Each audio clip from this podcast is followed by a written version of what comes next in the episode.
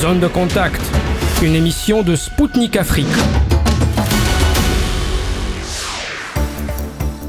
Bonjour Bamako, bienvenue sur Spoutnik Afrique. Ici l'émission Zone de contact présentée par Anthony Lefebvre. Ravi de vous retrouver à nouveau aujourd'hui. Je salue particulièrement les auditeurs et les auditrices de Maliba FM qui nous écoutent à Bamako sur le 99.5 FM. Et sans plus attendre, voici le programme de notre émission. Bamako qui recadre le ministre français de la Défense, un premier convoi militaire français parti du Niger est arrivé au Tchad, et l'Occident qui a perdu la bataille dans les pays du Sud par rapport à l'Ukraine et Israël. La France va réduire le nombre de ses instructeurs militaires au Sénégal en 2024. Un chroniqueur béninois réagira à cette décision. Le forum international Ceinture et Route s'est achevé à Pékin. Un expert camerounais fera le bilan de cet événement. L'Union européenne prépare un douzième paquet de sanctions contre la Russie. Un eurodéputé fera le point sur les répercussions négatives de ces mesures pour le continent africain.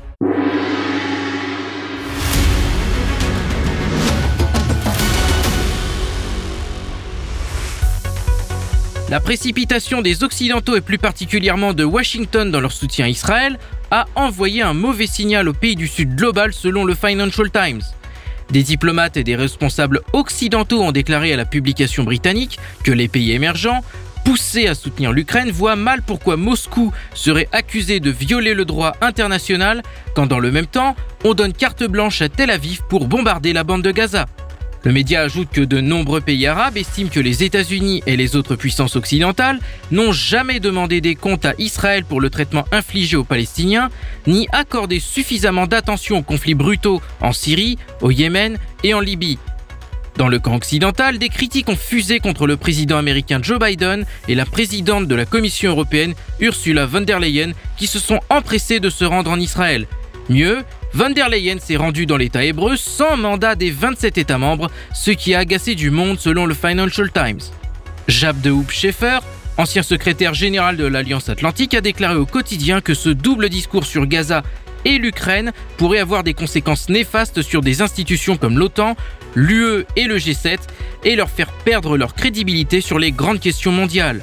La publication a ajouté que les pays du Sud pourraient faire entendre leur voix à l'ONU en soutenant les prochaines résolutions proposées par la Russie sur le conflit israélo-palestinien, tout comme sur l'aide à l'Ukraine. Les autorités maliennes de la transition n'ont pas apprécié les propos du ministre français de la Défense Sébastien Lecornu prononcés au Sénat le 11 octobre dernier. Le porte-parole du gouvernement, le colonel Abdoulaye Maïga, a condamné dans un communiqué les propos de M. Lecornu ayant rappelé aux autorités françaises que le Mali n'est plus leur colonie depuis le 22 septembre 1960 et que le sort du pays ne se déterminait plus à Paris. Selon Bamako, les propos du ministre français sont d'autant plus graves qu'ils donnent en réalité un aperçu d'un plan diabolique et désespéré portant atteinte à l'intégrité territoriale du Mali. En outre, le gouvernement malien a reproché à Paris de ne pas ménager ses efforts en vue de faire fuir la MINUSMA en lieu et en place d'un retrait ordonné coordonné et sécurisé actuellement en cours. Pour rappel, Sébastien Lecornu avait alerté le 11 octobre dernier les sénateurs d'un risque de partition du Mali. Il avait en outre déploré le choix malien de s'être passé des services de l'armée française. Les premiers soldats français ayant plié bagages du Niger sont arrivés au Tchad. Le colonel Pierre Godillère, porte-parole de l'état-major de la France, a indiqué que le convoi militaire est sorti du Niger en sécurité et en coordination avec les forces nigériennes. Celui-ci est bien arrivé sans encombre particulière à N'Djamena, la capitale tchadienne, après 10 jours de trajet. Le porte-parole a ajouté que des rotations aériennes du Tchad vers la France seront organisées dans les prochains jours. Selon le colonel Godillère, la moitié des bases avancées à Walam et Ayourou dans la zone des trois frontières avec le Burkina Faso et le Mali ont été vidées. Pour rappel, suite à la prise du pouvoir par des militaires au Niger, l'armée française a été priée de quitter le pays. Ce sont au total 1400 hommes qui doivent partir. Parmi eux, 400 soldats stationnés dans des bases situées dans la zone des trois frontières plient bagages en premier. Ils seront suivis par leurs frères d'armes stationnés dans la base de Niamey. Dans un communiqué, le Tchad a accepté d'offrir un corridor de son territoire pour faciliter le retour des troupes françaises en Europe.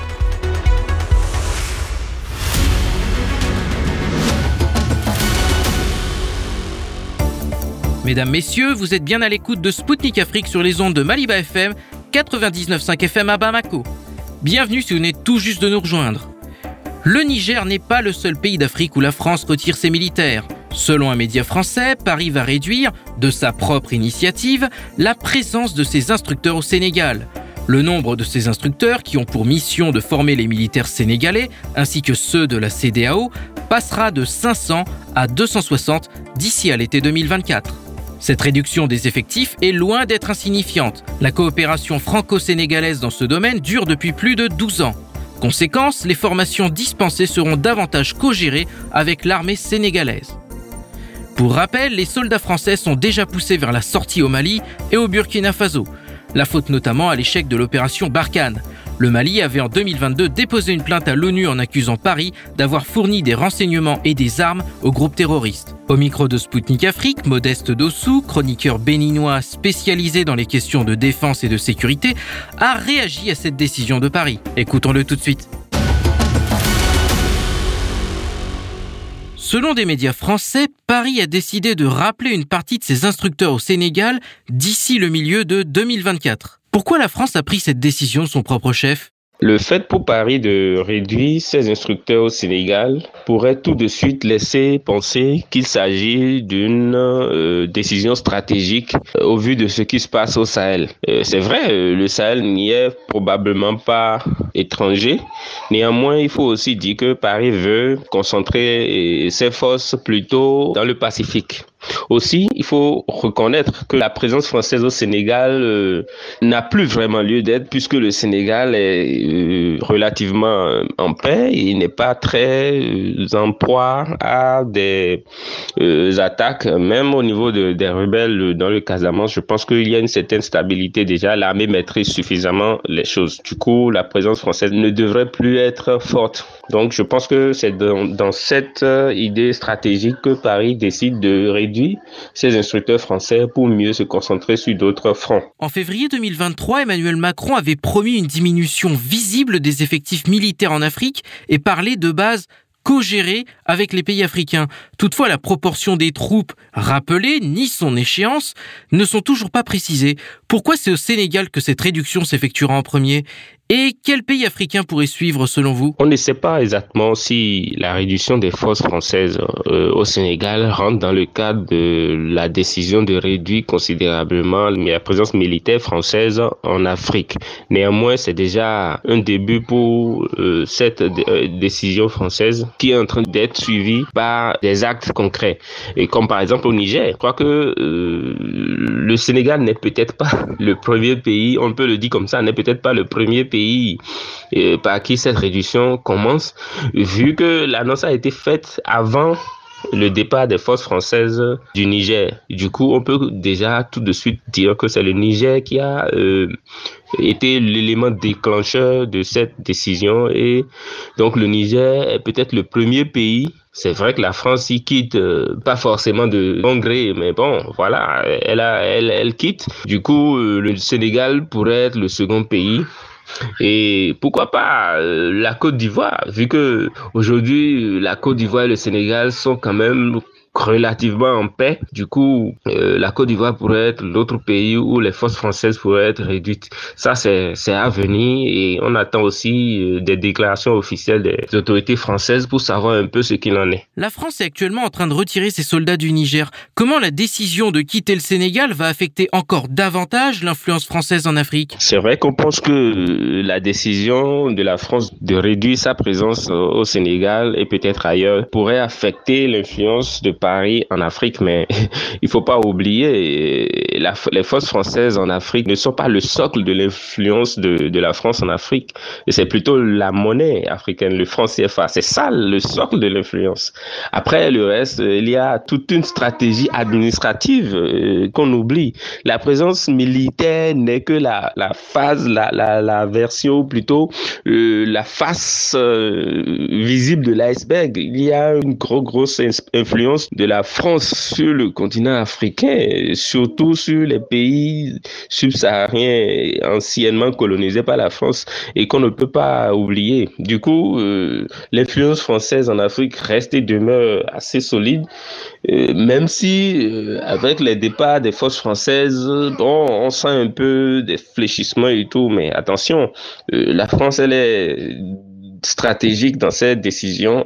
C'est vrai que actuellement Emmanuel Macron a une politique étrangère, surtout une politique africaine plutôt assez euh, biaisée. Ça, sa politique africaine a été mal mal élaborée, très mal élaborée. Il pensait que avec euh, un ton dur, un ton ferme, on allait les gens, les Africains allaient céder et tout, mais ça n'a fait que éloigner l'Afrique de la France. Du coup, euh, l'influence de la politique militaire va être réduite. Mais attention, l'influence de la France en Afrique subsaharienne, surtout dans les pays utilisant le franc CFA, elle est encore très forte. En parlant des changements de format de la présence militaire française en Afrique, Paris évoque très rarement sa base à Djibouti. Pourquoi cette base reste importante aux yeux de Paris, selon vous? Alors, parlons de la base euh, française à Djibouti. Euh, c'est fort de 1500 hommes. Je crois que c'est le plus grand contingent de, de militaires français en Afrique euh, aujourd'hui et les militaires français sont présents dans le pays depuis l'indépendance de cet État. Euh, du coup, je ne pense pas que les réductions d'effectifs euh, concerneraient aussi Djibouti. Même euh, le cas du Tchad, je ne pense pas que les réductions d'effectifs concerneraient aussi le Tchad, parce que le Tchad constitue aujourd'hui le seul point d'entrée des forces françaises au Sahel, le seul point de contrôle des forces françaises de la France sur le Sahel aujourd'hui, jusqu'à ce qu'éventuellement il y ait d'autres contrats militaires, et on ne sait jamais. Néanmoins, le cadre est très important aujourd'hui pour Paris en ce qui concerne le Sahel. Donc, je ne pense pas qu'il pourrait y avoir une réduction d'hommes dans, dans, ce pays et à Djibouti aussi. Néanmoins, vers la Côte d'Ivoire, le Sénégal, le Gabon pourraient connaître quelques réductions d'hommes. Et voilà, la France euh, n'est pas en, en perte de, vitesse forcément en, Afrique, mais militairement, elle régresse, ses bases militaires sont suffisamment réduites. C'était Modeste Dossou, chroniqueur béninois spécialisé dans les questions de défense et de sécurité pour Spoutnik Afrique. Il a réagi à la réduction du nombre d'instructeurs français au Sénégal d'ici l'année 2024.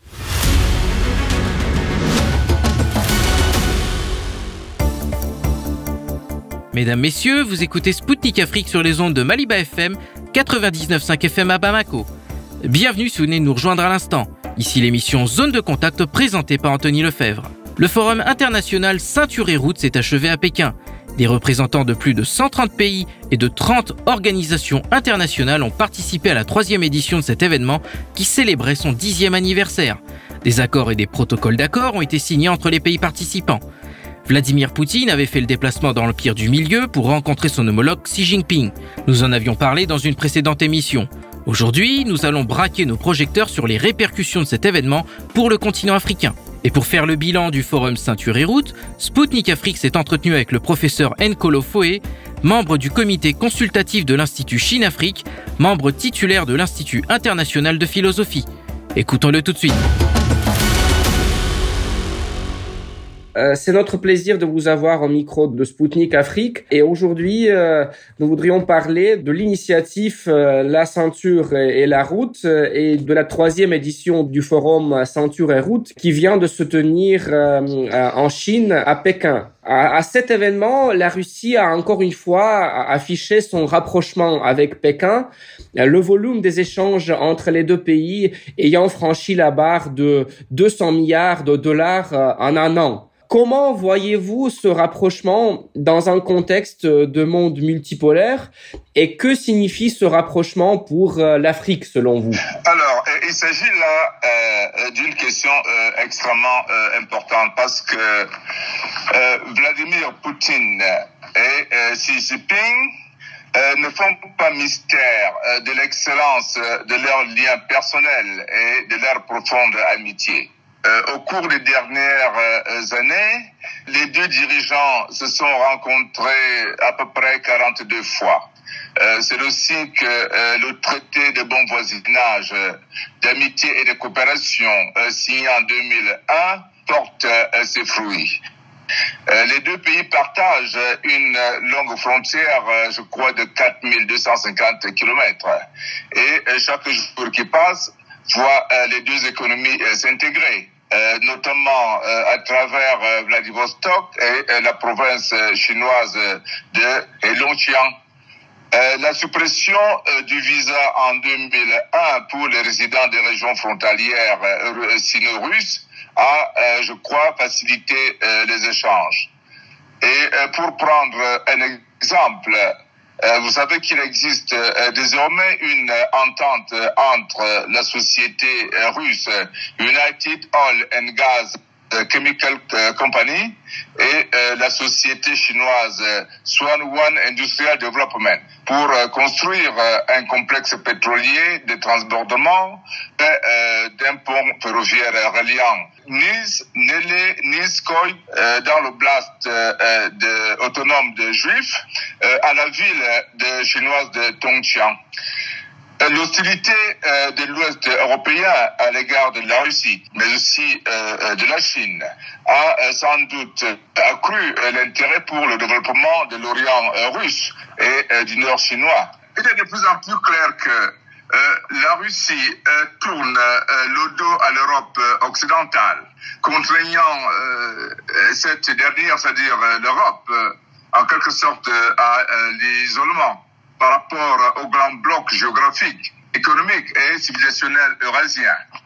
Euh, il suffit de bien regarder euh, la carte euh, du continent asiatique pour se rendre compte que, au lieu d'être le centre du monde, l'Europe occidentale n'apparaît plus que comme une presqu'île de la gigantesque masse continentale qui va bien sûr de l'Atlantique au Pacifique.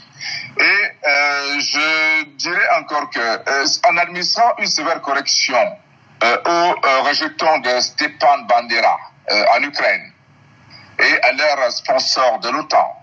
Euh, la Russie n'a donc fait qu'accélérer le processus de périphérisation de l'Ouest européen parce qu'en en fait, c'est de cela euh, qu'il s'agit.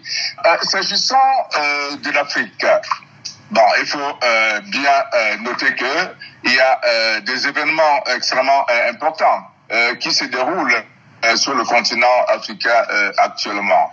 Il y a par exemple un processus euh, d'expulsion des soldats euh, européens, euh, notamment la fermeture des bases militaires. Je crois que le rapprochement entre la Chine et la Russie a facilité ce processus qui été demandé vous le savez sans doute très bien, depuis des décennies. Parce que les bases militaires sur le continent, notamment dans euh, le Sahel sont quand même euh, l'héritage de euh, la colonisation. Merci beaucoup, merci beaucoup. Cette année, cette initiative qui est la ceinture et la route fête son dixième anniversaire. Quel bilan peut-on tirer de cette initiative pour l'Afrique? Et pouvez-vous peut-être donner des exemples de projets sur le continent africain qui se sont concrétisés en, ce délai? Pour comprendre l'importance euh, des routes de la soie euh, pour euh, les pays en développement en général et les pays africains en particulier, je me permettrai d'abord de citer deux témoignages illustratifs. Il y a d'abord un témoignage de James Kenneth Galbraith, un économiste américain très connu, qui rapporte euh, le témoignage ci-après euh, recueilli dans un pays euh, du tiers-monde, sans doute africain. Alors, il disait ceci. lorsque nous nous engageons avec les Chinois, nous obtenons un aéroport. Et lorsque nous discutons avec les Américains, nous recevons une conférence. quand les Américains ne nous indiquent pas la voie du FMI. Maintenant, le deuxième témoignage, c'est celui de l'ancien euh, président du euh, Sénégal qui euh, disait ceci au sommet de l'Union africaine, je le cite, Quand je veux construire 5 km de route avec la Banque mondiale ou les autres institutions financières internationales, il me faut 5 ans. Avec la Chine, c'est quelques jours. J'ai dit oui ou j'ai dit non. Ils viennent, on signe le papier et ils sont sur place.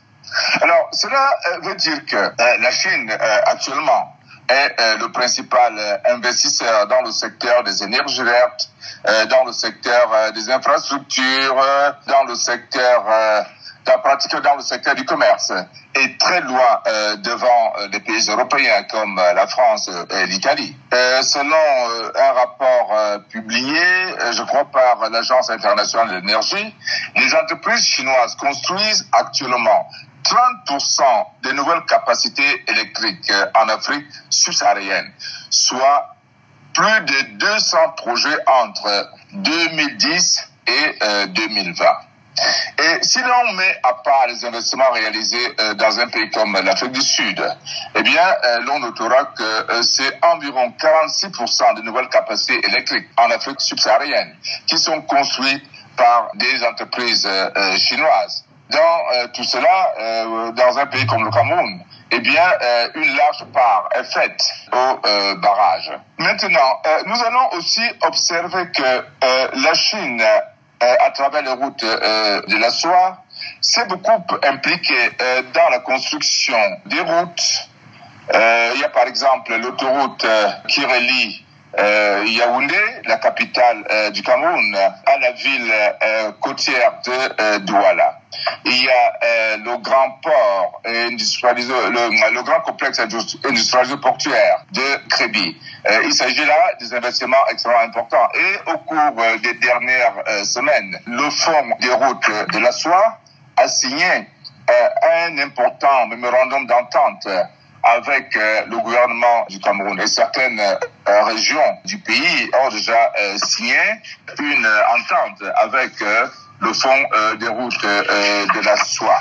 Voilà euh, quelques exemples que je, je peux donner. Je pourrais même ajouter, si on se déplace vers l'Afrique de l'Ouest, les importants investissements faits, par exemple, en, Éthiopie. Et vous savez que Addis Abeba est actuellement construit par la Chine.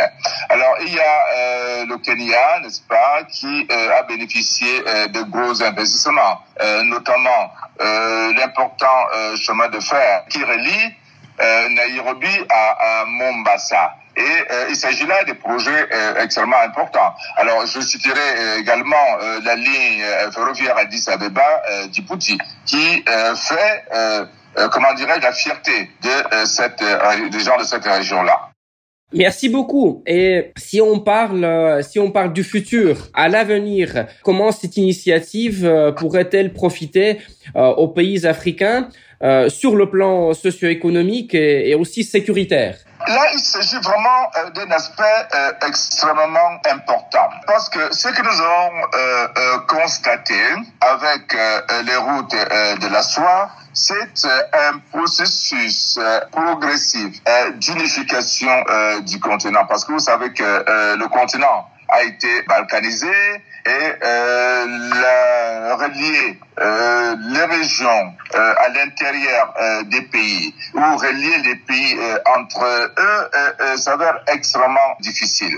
Alors maintenant, l'unification du continent par les routes, par les ports, par euh, les aéroports a une incidence euh, directe sur les, le développement économique, mais également sur le démantèlement des zones d'influence.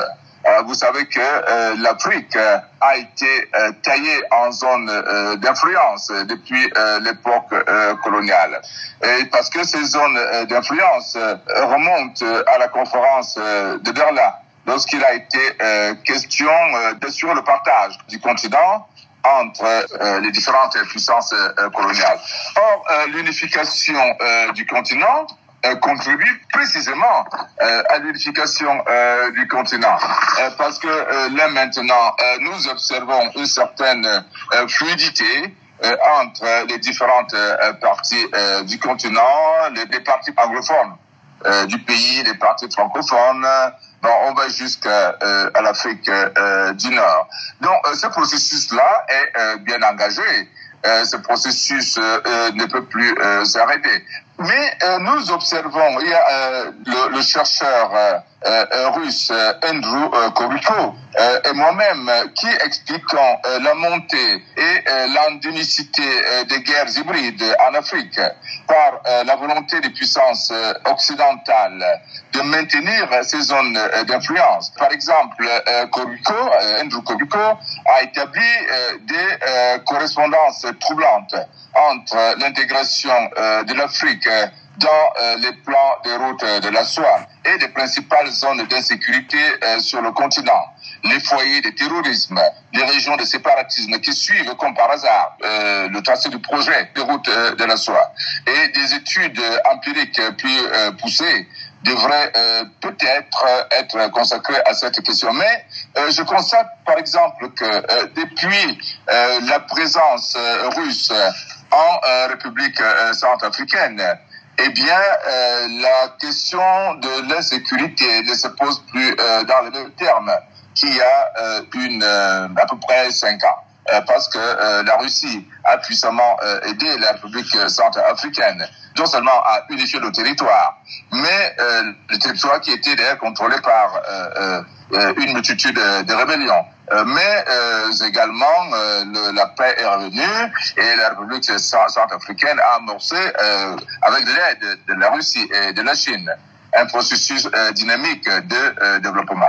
Plusieurs, euh, plusieurs leaders euh, africains se sont rendus cette année en Chine euh, pour participer à ce forum. Il s'agit notamment des, des, dirigeants de la République du Congo, de l'Éthiopie, du Kenya et du Nigeria. Pourquoi, selon vous, ces dirigeants sont présents à cet événement? Je ne suis pas dans le secret des yeux pour répondre à cette question. Je me contente simplement de quelques hypothèses. Bon, je note D'abord que euh, la présence euh, du Congo, de l'Éthiopie, euh, du Nigeria et même du Kenya en tant qu'État ami de la Chine ne devrait vraiment pas surprendre.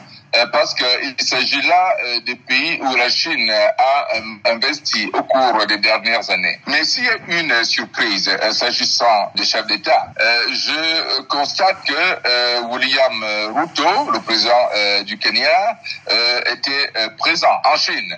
Alors vous savez que William Ruto a la réputation d'être un pro-occidental incurable. Les propos de William Ruto sur les routes de la soie ont été extrêmement positifs à la surprise de tout le monde. Euh, par exemple, le président kenyan euh, a salué le chemin de fer à voie standard euh, d'une longueur d'environ 600 km. Il a également salué les programmes d'infrastructure routière d'une longueur totale de 2000 km. C'est lui-même qui donne ces chiffres n'est-ce pas, euh, dans l'entretien qu'il a accordé euh, à la presse chinoise. Le président Ruto euh, a souligné que la politique économique du Kenya était en phase avec l'initiative des routes de la soie, ce qui d'ailleurs a constitué pour moi une grande surprise. Le président Ruto considère que les routes de la soie sont euh, un éclatant euh, succès pour euh, Kenya. Parce que grâce à cette initiative, a-t-il dit, le pays a construit le tout premier chemin de fer à voie standard. Vous savez que le continent africain a été exclu, n'est-ce pas, du bénéfice des chemins de fer à voie standard. Parce qu'il s'agit là d'une décision prise depuis l'époque coloniale. Or, la Chine et euh, l'Union euh, africaine ont signé un important euh, mémorandum pour euh, permettre à l'Afrique d'accéder enfin au chemin de fer à voie euh, standard. Il s'agit là vraiment d'une grande nouveauté. Et c'est le Kenya, le Kenya et puis Djibouti ont été parmi les tout premiers à pouvoir bénéficier de ce type d'infrastructure. on attendait le président kenyan sur la question sensible du piège de la dette. Euh, et là, euh, sur cette question-là, euh, William Ruto n'a vraiment pas déçu, parce que il a catégoriquement rejeté ces allégations évoquées généralement par les médias et les responsables politiques occidentaux. je pense qu'il y a beaucoup de manipulations sur la question du piège de la dette et j'ai été très heureux, n'est-ce pas, que le président kenyan euh, répondre euh, fermement, n'est-ce pas, euh, à cette question-là. Parce que ce que dit William Ruto est en accord avec nos propres chiffres, les chiffres qui circulent d'ailleurs et que tout le monde peut consulter, sauf, n'est-ce pas, les médias occidentaux et les dirigeants, n'est-ce pas, de cette partie du monde. Pourquoi? Parce que le recoupement de plusieurs sources indique qu'en mars 2003, c'est-à-dire mars de cette année, le stock de la dette extérieure du Kenya euh, s'est chiffré à 36,66 milliards de dollars. Et euh, la dette était euh, due essentiellement à des prêteurs multilatéraux, soit 46,3%, et à des prêteurs bilatéraux, soit 24,7%. Or, la part des entités chinoises était seulement de 6,31 milliards de dollars. Mais euh, la plus grande partie de la dette du Kenya est due au Fonds monétaire international et euh, la Banque mondiale. Et cela, on ne le souligne pas en Occident. Parlons maintenant un peu euh, de, de, la dimension euh, plus, plus large, euh, de la dimension géopolitique. Il y a dix ans, euh, cette initiative qui est la, la ceinture et, et la route a été lancé dans un contexte géopolitique euh, différent. Le but euh, euh, était et est toujours de créer un nouveau système mondial d'interdépendance économique, politique et sécuritaire alternative. Cela veut dire alternative au système occidental. Selon vous, aujourd'hui, peut-on dire que la ceinture et la route s'est imposé comme un instrument de promotion euh, d'un monde multipolaire, dont notamment parlent si souvent Vladimir Poutine et Xi Jinping. Absolument, absolument. Euh, vous savez que euh, les routes de la soie ont fait prendre conscience à l'humanité qu'un monde multipolaire était possible. il suffit de revisiter la base philosophique de euh, l'initiative euh, La ceinture et la route pour euh, s'en rendre compte. Je vais simplement prendre un exemple. La question des buts géopolitiques de l'initiative ceinture et route n'a cessé de se poser depuis son lancement en 2013. Et cette question cruciale a retenu l'attention de nombreux penseurs. je pense notamment à Christiane Bière de l'Institut Schiller qui euh, a présenté euh, les routes de la soie comme une alternative crédible à euh, la géopolitique actuelle. Et dans le contexte qui nous intéresse, je pense qu'il est important vraiment de révisiter la notion des jeux politiques. Parce que euh, les jeux politiques impliquent aussi, et il faut simplifier les choses, la volonté d'expansion et de domination universelle. C'est ça les jeux politique. Bon, et on a appliqué euh, ce concept à la Chine. Or, justement, Christine Bière et moi-même avons refuté cette assertion en montrant que la nouvelle route de la soie sont euh, l'antithèse euh, par excellence euh, de la géopolitique. Pourquoi? Parce que le projet chinois a pour finalité de mettre fin à la pensée géopolitique, telle que les concepteurs de cette notion eux-mêmes l'avaient établie. Parce que la géopolitique renvoie aux relations entre nations ou entre euh, État et ses relations, n'est-ce pas, se réduisent simplement à la loi euh, du pouvoir. Parce que le concept des jeux politiques renvoie justement aux relations entre euh, États, mais dans la perspective, n'est-ce pas, de la loi du plus fort. Et vous savez aussi que dès le 19e siècle, la géopolitique recouvre avant tout des enjeux de pouvoir sur les territoires. Mais nous savons aussi que le concept de géopolitique renvoie à la politique d'influence euh, des puissances euh, étatiques. Donc, euh, cela est très important. Or, nous constatons avec la Chine que les routes de la soie ont pris une direction tout à fait opposée. parce que le type de partenariat que les routes de la soie impliquent exige justement sur un partenariat gagnant-gagnant. Et nous notons cela depuis quelque temps déjà, n'est-ce pas euh, dans euh, les décisions euh, de, du président Xi Jinping, dans les déclarations également de Vladimir Poutine, n'est-ce pas la ferme volonté d'en finir avec la loi du plus fort dans les relations internationales. Et je pense que il serait vraiment intéressant de mettre euh, euh, euh, côte à côte les déclarations de Vladimir Poutine, celles de Xi Jinping ou aussi les déclarations du ministre des Affaires étrangères du Russie, Sergei Lavrov, pour se rendre compte que une croisade a été lancée contre la géopolitique telle que les pays occidentaux ont cherché à Concernant les déclarations, Vladimir Poutine a récemment nommé les six principes que la Russie vise euh, dans les relations internationales. Pour rappel, il s'agit d'un monde ouvert et interconnecté, de la diversité, de la représentativité maximale, de la sécurité universelle et de la justice pour tous et, de l'équité. Selon vous, euh, peut-on dire que euh, l'initiative La ceinture et la route correspond à ces principes énumérés par le président russe Absolument. je crois qu'il y a une parfaite convergence euh, des vues sur ces questions euh, essentielles entre non seulement le président russe et le président euh, chinois, mais entre ces leaders, ces deux grands leaders du Sud global et la plupart des grandes nations du Sud.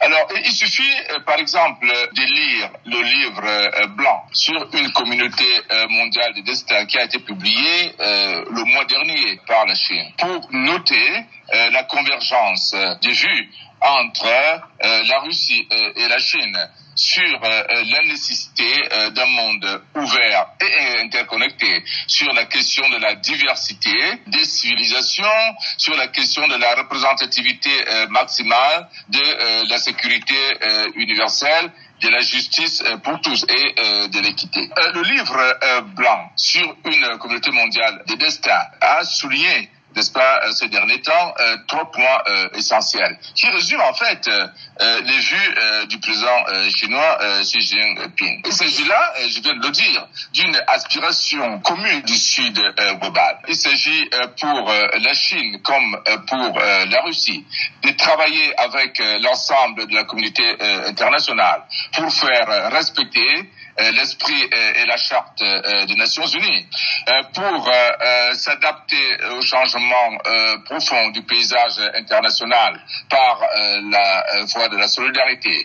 Il s'agit, n'est-ce pas, d'inviter le monde entier, n'est-ce pas, à aborder les risques et les défis de sécurité traditionnels et non traditionnels avec un état d'esprit non pas de confrontation, mais plutôt de dialogue. Et euh, euh, la Chine et la Russie, n'est-ce pas, soulignent l'importance euh, du partenariat. Et en, cela, ces pays ont raison de s'opposer à la politique des Blancs, à la politique, n'est-ce pas, du jeu à son nul. Il s'agit surtout de privilégier le dialogue plutôt que la confrontation, le partenariat plutôt que la construction des alliances et des blocs antagonistes. Toute dernière question pour aujourd'hui. Euh, vous avez un peu déjà touché le thème de l'Europe, mais encore une fois, ce, serait intéressant d'entendre votre opinion. Les dirigeants occidentaux euh, n'ont pas participé euh, au forum la, la ceinture et la route cette année. Euh, parmi les pays de l'Union européenne, euh, seule la Hongrie était représentée, bien que l'Europe soit une, une partie importante de de cette initiative parce que les voies, les voies commerciales lient déjà la Chine aussi à l'Europe et pas seulement aux, pays du, du Sud global. Selon vous, pourquoi une telle position des, des chefs d'État européens maintenant? Et comment cette, euh, euh, on peut dire, non-participation à, à l'initiative euh, peut-elle affecter l'avenir du continent européen? Il suffit de lire le dernier numéro de Foreign Affairs, le numéro 2 du mois de septembre-octobre 2023, pour comprendre l'hostilité euh, de l'Occident à l'égard des routes euh, de la soie. Euh, ce numéro de Foreign Affairs contient un important article rédigé par Michael euh, Benon et euh, Francis Fukuyama, n'est-ce pas que tout le monde connaît. Mhm. Alors le titre de l'article à lui seul révèle les réelles intentions des pays capitalistes. Eh bien l'article a pour titre, j'ai le titre ici devant moi, eh bien China's route to win, the real toll of Beijing's Belt and Road. je traduis ça rapidement en français. la route de la soie vers la ruine. Euh, le véritable bilan de la ceinture et euh, de la route.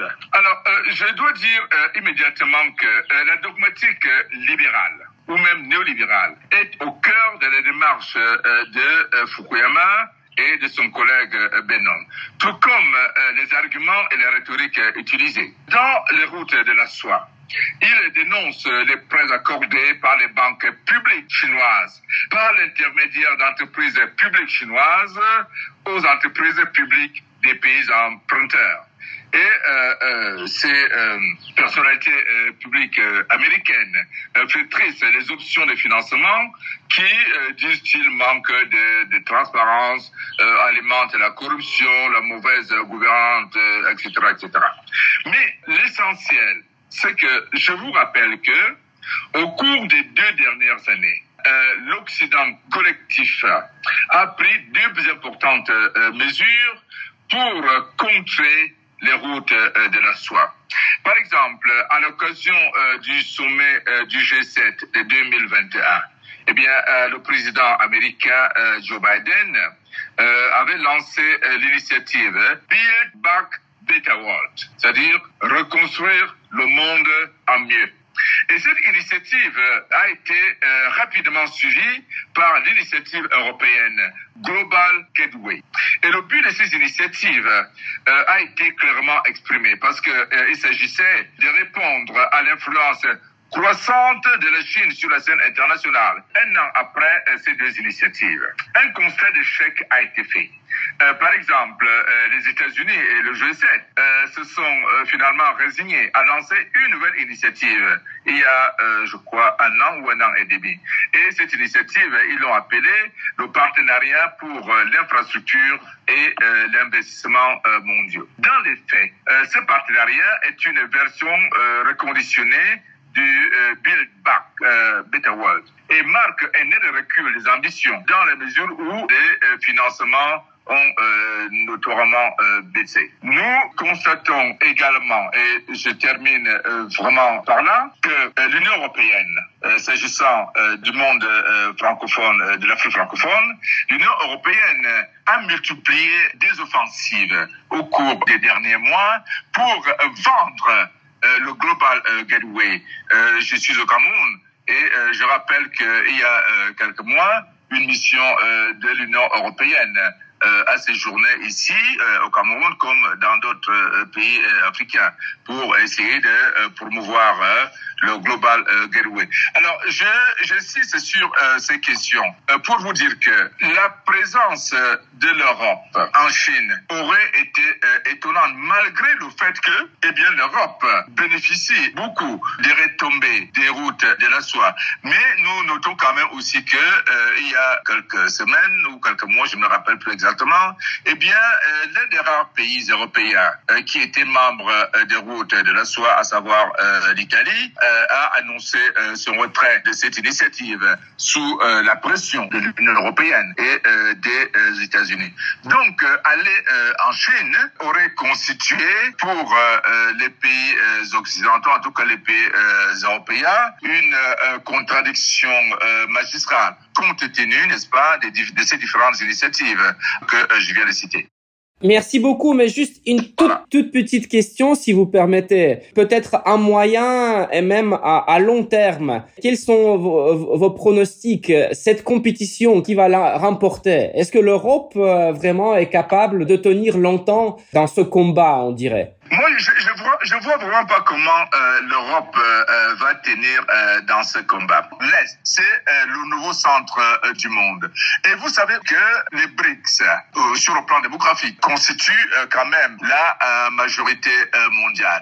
Et l'essentiel des ressources stratégiques se trouve non pas en Europe. Et vous savez que s'agissant du gaz, le, le, le, le pétrole aussi, l'Europe est euh, dépendante euh, actuellement du gaz euh, de schiste américain. elle est dépendante, n'est-ce pas, du gaz africain. Vous savez que lorsque les sanctions ont été prises contre la Russie, eh bien, euh, les euh, dirigeants occidentaux et les journalistes euh, des, médias mainstream annonçaient l'effondrement, n'est-ce pas, de la Russie en quelques mois. Cela ne s'est pas produit. Au contraire, la Russie a amélioré pratiquement son économie. Et qu'il souffre des sanctions qui ont été prises actuellement. Nous connaissons très bien la situation d'un pays comme l'Allemagne qui est maintenant en pleine récession. Or, l'Allemagne qui était quand même euh, l'un des moteurs de l'économie euh, européenne. La France extrêmement en, en difficulté.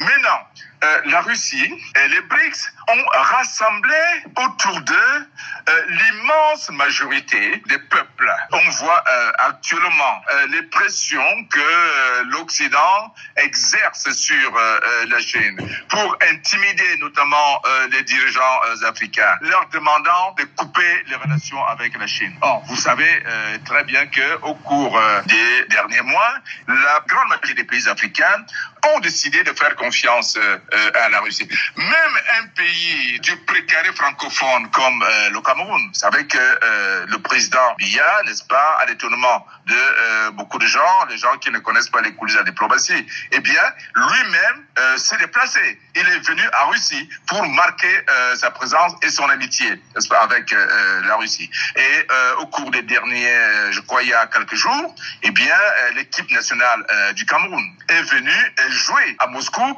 pour marquer euh, la volonté du, Cameroun, mais également la volonté euh, de l'Afrique de travailler avec euh, la Russie dans le cadre, bien sûr, d'un monde multipolaire.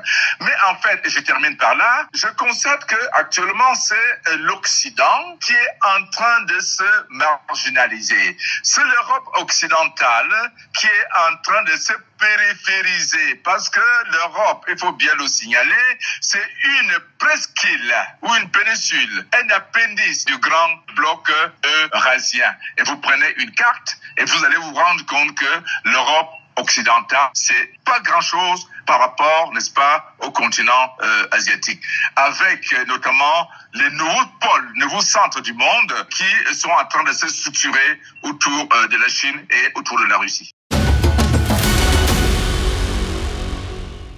C'était le professeur Nkolo Foe, membre du comité consultatif de l'Institut Chine-Afrique, membre titulaire de l'Institut international de philosophie pour Sputnik Afrique.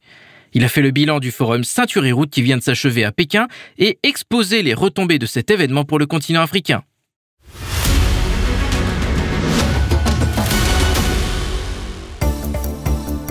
Chers auditeurs et auditrices de Maliba FM, vous êtes bien à l'écoute de Sputnik Afrique.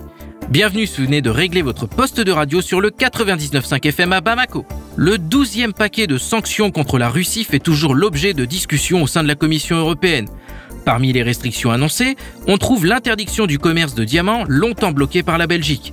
Enfin, de nouvelles mesures sont prévues pour lutter contre le contournement de ces restrictions par la Russie via des pays tiers. Toutefois, ces mesures ne font pas l'unanimité sur les bancs du Parlement européen. C'est le cas de l'eurodéputé français Thierry Mariani qui a dénoncé l'inefficacité des sanctions contre la Russie, mais surtout l'effet boomerang qu'elles ont. Il a affirmé que celles-ci ont permis d'augmenter le nombre d'opposants à l'Union européenne dans le monde et que ce processus se poursuivrait. Au micro du correspondant de Spoutnik Afrique, l'eurodéputé français Thierry Mariani nous a donné des précisions sur ses récentes prises de position au Parlement européen. Écoutons-le tout de suite.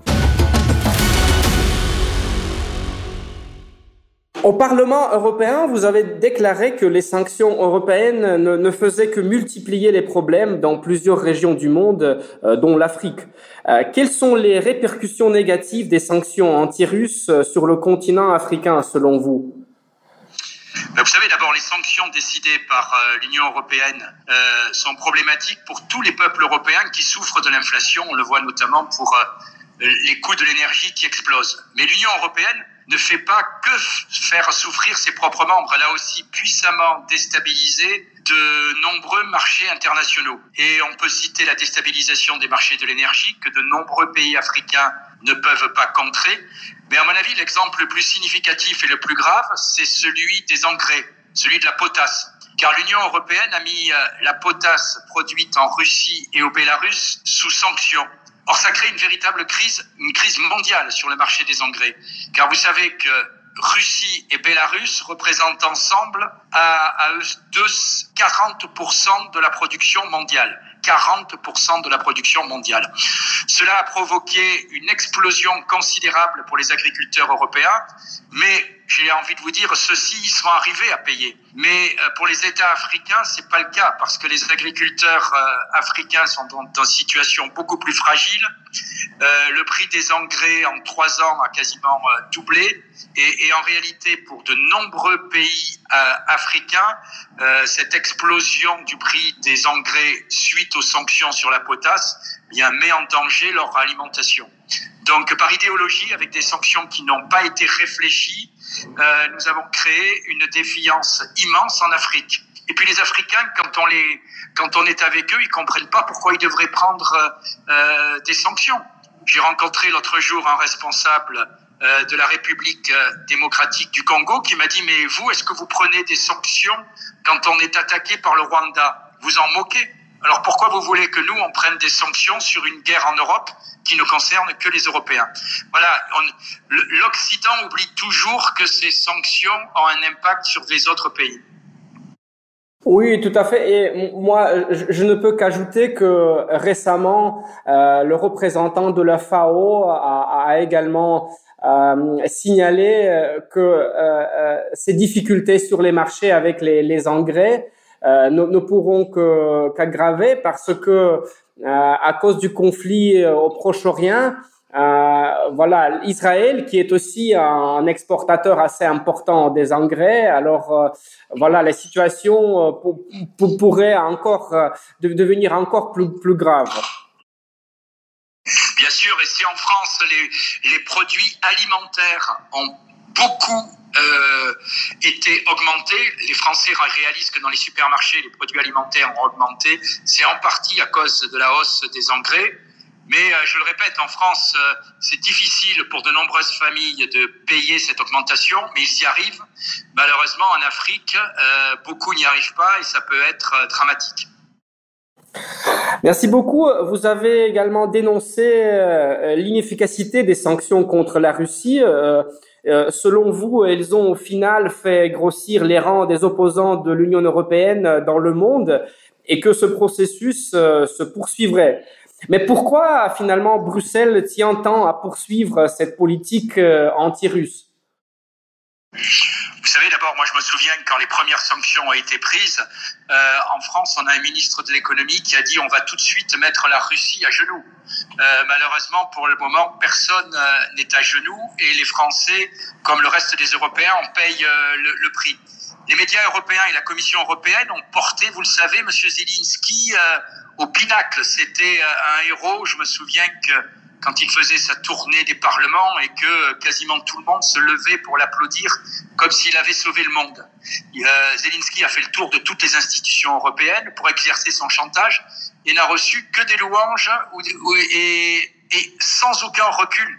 Euh, il demandait même, euh, il donnait même les bons et les mauvais points. Telle société devait arrêter en, en, Russie, telle autre pouvait continuer, telle euh, société française notamment était une mauvaise société parce qu'elle continuait à, à, travailler avec la Russie. Bref, tout était permis à Monsieur Zelensky. Et aujourd'hui, il est très difficile pour euh, les Européens de faire marche arrière et de déclarer euh, qu'ils ont été bernés, même si de plus en plus ils s'en rendent compte.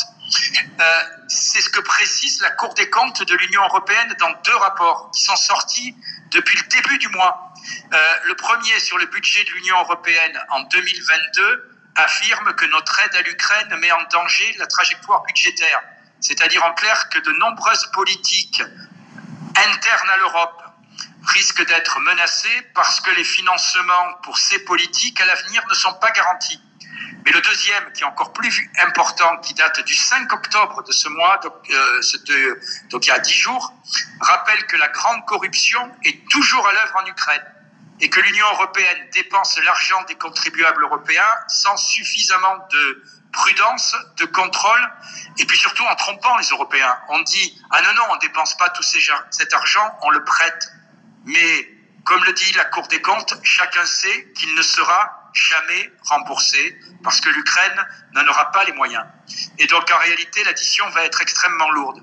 Les élections européennes, ce sera aussi en juin l'occasion de rappeler que nous ne pouvons pas hypothéquer l'avenir de notre continent pour une génération en soutenant un homme dont chacun sait que finalement il n'est pas fiable et que malgré toutes ces promesses, eh bien, comme l'a dit un certain monsieur Juncker, qui était, je vous le rappelle, l'ancien président de la Commission européenne avant Madame, avant Madame van der Leyen, Monsieur Juncker, qui n'est pas susceptible d'être euh, accusé de sympathie pour la Russie, qu'est-ce qu'il a dit? Il a dit lui-même, il y a quelques jours, l'Ukraine reste un pays corrompu à tous les niveaux. Et mais pourquoi finalement Bruxelles euh, euh, tient toujours à, à, se mêler de ce qui se passe en dehors de l'Union européenne euh, plutôt que maintenant de, se concentrer sur la solution des, problèmes à l'intérieur de l'Union? Parce qu'il y a toujours une sorte de, de lyrisme dans l'Union européenne qui veut faire euh, euh, le bonheur du monde entier. Et puis deuxièmement, euh, si vous regardez, je pense que l'Union européenne depuis 2004 est une Union européenne où on a désormais des intérêts divergents entre tous les pays.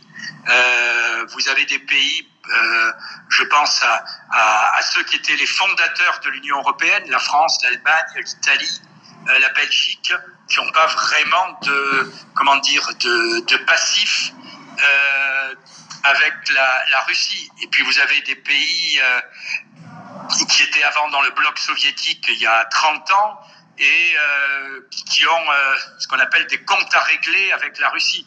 Donc euh, en réalité, le drame, c'est que l'Union européenne se, se, se, retrouve un peu aspirée par euh, l'histoire de ces 30 dernières années. Regardez par exemple Monsieur Macron. Monsieur Macron, au début, il affirmait, comme tous les anciens présidents de la République française, il ne faut pas que euh, l'Ukraine rentre dans l'OTAN. Et puis, sous la pression des États baltes de la Pologne, désormais, c'est une hypothèse qu'il n'exclut pas. Voilà, le, le problème, c'est que l'Union européenne, c'est aussi pour la France une machine à détruire euh, une politique européenne indépendante.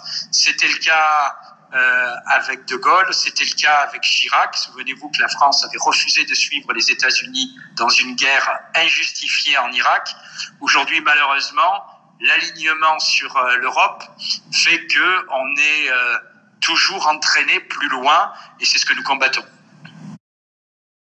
Merci beaucoup. Et toute dernière question pour aujourd'hui. Euh, euh, allons un peu vers, vers l'Est, si vous permettez. La, troisième édition du forum euh, La ceinture et la route vient de se terminer à Pékin. Et, à la différence des pays du, du Sud global et, de la Russie, les dirigeants occidentaux n'ont pas participé à cet événement cette année. Parmi les, pays de l'Union européenne, seule la Hongrie était représentée. Euh, pourquoi, selon vous, une telle position des chefs d'État européens euh, et, comment leur euh, non-participation euh, à l'initiative initialement chinoise peut-elle affecter l'avenir du continent européen? Vous savez, on est dans une spirale où beaucoup de dirigeants européens ont épousé à 100% la politique étrangère américaine. Et si Washington décide de nous entraîner dans une politique de défiance, de méfiance totale avec Pékin, il faut que les grandes nations euh, européennes, je pense notamment à la France, bien sûr, s'y opposent, euh, car c'est pas notre intérêt. Monsieur Orban était à Pékin, il a eu raison. L'Europe, l'Union européenne n'était pas représentée, elle a eu tort. La Chine est un grand partenaire. Euh, et c'est vrai que c'est par moments un concurrent, mais euh, euh, c'est aussi un partenaire inévitable. Et le rôle de l'Europe, c'est pas de choisir entre la Chine et les États-Unis. Le rôle de l'Europe, c'est d'avoir ces deux pays comme partenaires, même si les deux pays sont aussi des concurrents en matière économique. Choisir l'un contre l'autre, c'est une erreur fondamentale. Voilà. La, différence, si vous voulez, c'est que Viktor Orban fait toujours passer les intérêts de la Hongrie en premier. Parce que c'est un vrai chef d'État. La France du général de Gaulle l'aurait fait. De Jacques Chirac aussi. Celle d'Emmanuel Macron, elle brille encore par sa démission et son alignement sur Washington, et l'Europe aussi.